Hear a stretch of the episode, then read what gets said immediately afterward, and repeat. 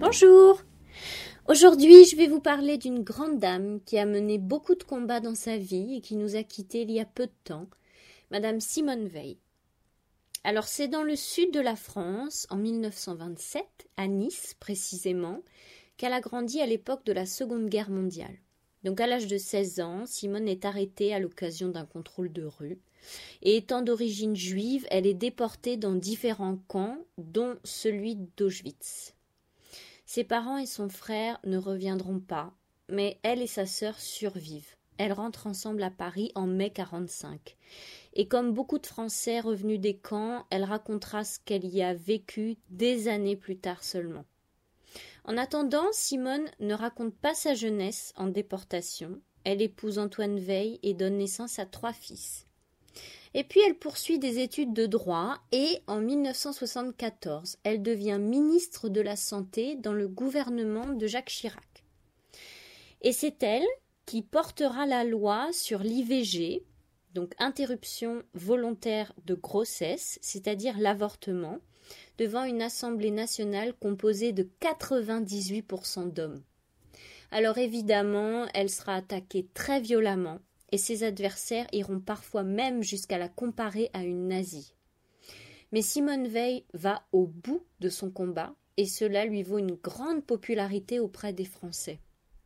La loi Veil est finalement promulguée en 1975. Et son parcours politique continue. Elle devient la première femme à présider le Parlement européen jusqu'en 1982. Vous imaginez qu'ayant vécu la Seconde Guerre mondiale, elle croyait beaucoup en l'Europe. Elle pensait que c'était un bon moyen de maintenir la paix. Et puis, euh, elle sera ensuite de nouveau ministre avant d'arrêter sa carrière politique. De 2000 à 2007, elle préside la Fondation pour la mémoire de la Shoah. Alors Simone Veil, bien sûr, fera partie des personnes qui ont témoigné de l'horreur des camps et de ce qu'elle a vécu. À l'âge de 81 ans, elle devient la cinquième, femme pardon, à siéger à l'Académie française. Vous connaissez l'Académie française peut-être. C'est une institution qui permet de fixer les règles de la langue française. Elle est composée de 40 membres qui s'élisent entre eux. Parmi eux des poètes, des écrivains, des hommes de science, etc.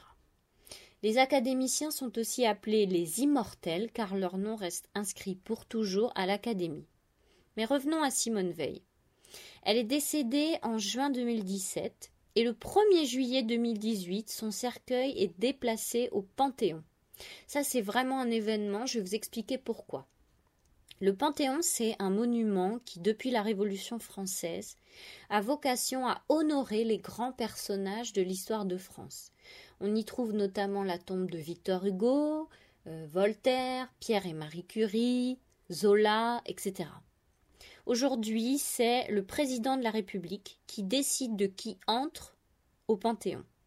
Si vous allez à Paris, d'ailleurs, vous pouvez bien sûr le visiter. C'est un très beau monument.